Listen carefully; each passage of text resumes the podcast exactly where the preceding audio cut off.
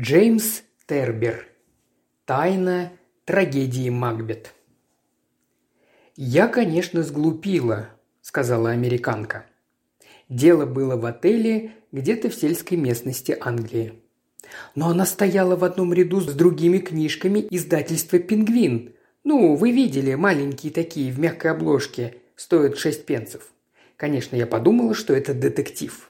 Все остальные книги на прилавке были детективами, но я уже их все перечитала, так что я купила эту книжку, даже толком не рассмотрев.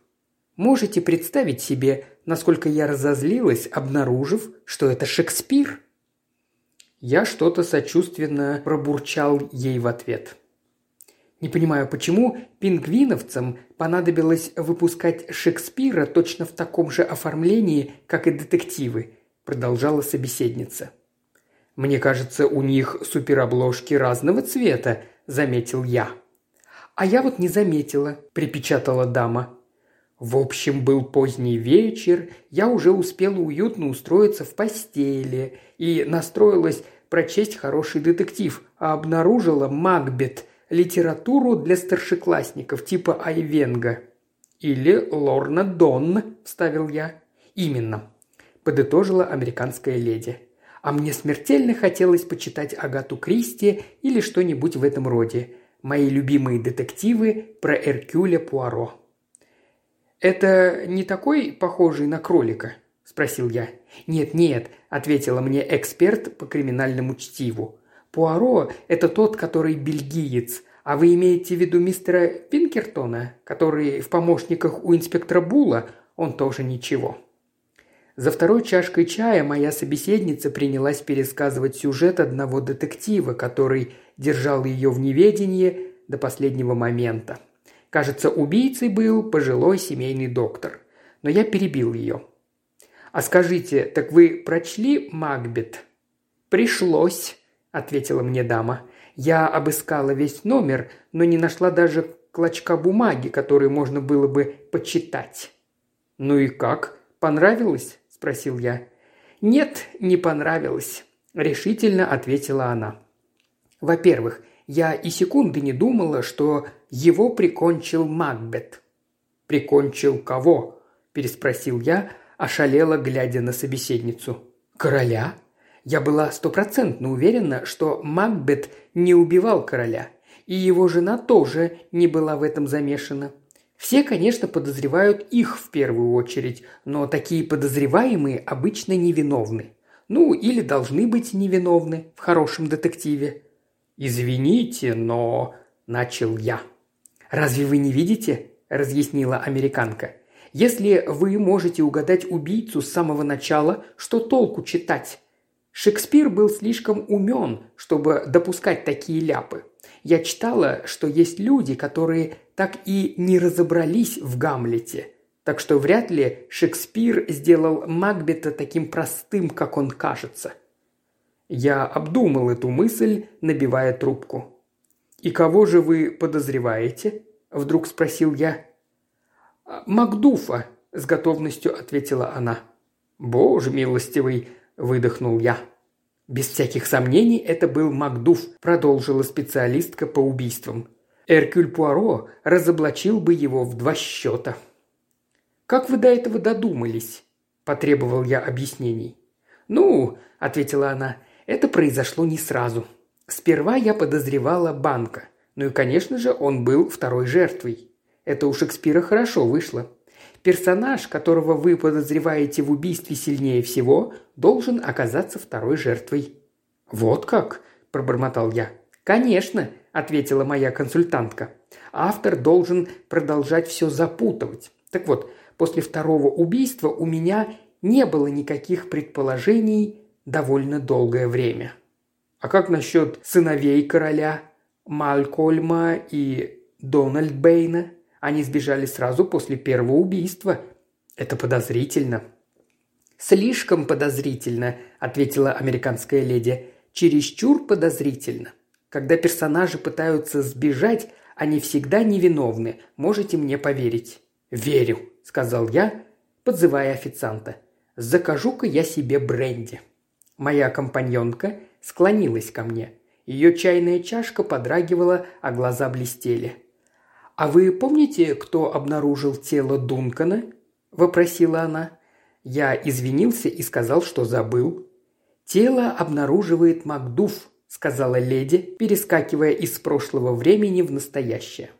А потом он лежит вниз на лестнице и кричит «Злодейство все пределы перешло, Господний храм взломал убийца гнусный, и жизнь его, помазанной святыне, кощунственно похитил и далее в том же роде. Любезная леди постучала по моему колену. Все это было заранее подготовлено. Если вы обнаружите труп, вы ведь не скажете что-нибудь подобного экспромтом, правда? Она пригвоздила меня горящим взглядом. «Я...» – начал было я. «Вы правы», – вскричала американка. «Конечно, вы такого не скажете без предварительной практики. Невинный человек просто закричит «О боже, здесь труп!» И она торжествующе отодвинулась. На некоторое время я погрузился в думу. Ну что же тогда делать с третьим убийцей? Третий убийца вводит в заблуждение исследователей Макбета уже три сотни лет. «Это потому, что они никогда не подозревали Макдуфа», – сказала американка. «Я точно уверена, что это был Макдуф. В детективе не бывает случайных убийств какими-то бандитами. Убийцей всегда должен быть кто-то из важных персонажей». Я секунду подумал и спросил – а что же тогда делать со сценой банкета? Как вы объясните то, что Макбет ведет себя как виновный, когда призрак Банко приходит и садится в его кресло? «Никакого призрака не было», – ответила она. «Крепкий и сильный мужчина типа Макбета обычно никаких призраков не встречает, а особенно в ярко освещенном банкетном зале, где вокруг дюжины людей. Макбет защищал другого». «Кого же?» «Леди Макбет, конечно», – разъяснила моя спутница. «Он думал, что виновна она и пытался взять вину на себя. Мужья всегда так делают, когда подозревают их жен». «Но позвольте», – воскликнул я, – «а как же сцена с хождением во сне?» «Та же идея, только наоборот», – ответила американка. «На этот раз она защищала его. Она вовсе не спала. Помните то место, где говорится входит леди Макбет со светильником?» «Да». «Так вот, люди, ходящие во сне, никогда не берут с собой светильников», – сказала моя попутчица. «У них ясновидение. Вы когда-нибудь слышали о лунатике со светильником?» «Нет, никогда», – признал я. «Вот, леди Макбет не спала, она разыгрывала виновность, чтобы защитить Макбета». «Я думаю», – сказал я, – «что мне нужно еще одно бренди». Я залпом выпил и поднялся из-за стола. «Думаю, что вы шли верной дорогой. Не одолжите ли мне ваш Макбет? Хочу его пролистать. Странно, но я чувствую себя так, словно раньше никогда не читал его». «Я сейчас принесу», – сказала американка, – «но вы сами убедитесь, что я права». Этой ночью я тщательно перечел пьесу и на утро после завтрака нашел свою собеседницу на тренировочной площадке для гольфа. Неслышно подойдя сзади, я взял даму за руку. Она вскрикнула. «Можно нам поговорить наедине?» – негромко сказал я. Американка осторожно кивнула и последовала за мной в уединенное местечко. «Вы что-то обнаружили?» – прошептала она. «Я установил», с триумфом провозгласил я, – имя убийцы. То есть это был не Магдув? спросила леди. Магдув также невиновен во всех этих убийствах, как и Макбет с женой. Я открыл позаимствованный экземпляр Макбета и нашел вторую сцену второго акта. «Вот здесь», — сказал я. Леди Макбет говорит, «Их кинжалы я положила на виду, не будь он во сне похож на моего отца, я бы сама все кончила. Видите?» «Нет», – прямо сказала американка, – «не вижу». «Но это же так просто», – провозгласил я. «Сам удивляюсь, как я не видел этого давным-давно. Причина, по которой спящий Дункан напомнил леди Макбет ее отца проста. это и был ее отец. Боже милостивый, выдохнула моя собеседница. Отец леди Макбет убил короля. Услышав, как кто-то идет, он засунул тело под кровать, лег в постель и притворился спящим. Но, дама не сдавалась, ведь невозможно для убийцы появиться в детективе только один раз. Так не бывает. Знаю, сказал я и открыл книгу на четвертой сцене второго акта. Вот, глядите, здесь написано. За стенами замка Макбета входят Рос и старик. В пьесе нигде не говорится о том, кто же этот старик. Я же утверждаю, что это старый мистер Макбет с амбицией сделать свою дочь королевой. Вот вам и мотив. Пусть даже так, воскликнула дама, но он все равно второстепенный персонаж. Отнюдь нет, с ликованием сказал я.